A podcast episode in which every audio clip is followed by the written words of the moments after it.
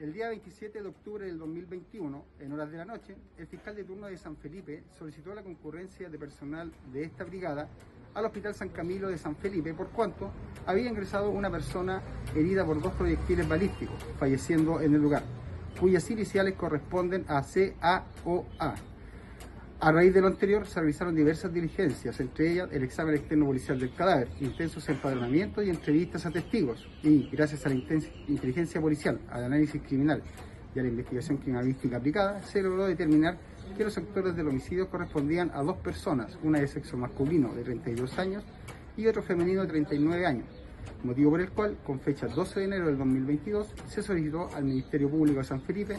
las órdenes de detención y entrada y registro para domicilios de la comuna de San Felipe, por cuanto, gracias al trabajo realizado, se logró determinar que dichos imputados los estaban utilizando para ocultarse del accionar de la justicia, quienes a su vez fueron detenidos el día de ayer en horas de la tarde, encontrando en el lugar un arma de fuego con munición percutada, posiblemente el arma homicida, que será remitida al laboratorio de criminalística para sus pericias, junto a la cantidad de 13 gramos de cannabis los detenidos serán puestos a disposición del juzgado de garantía de esa localidad hoy a las 11 horas.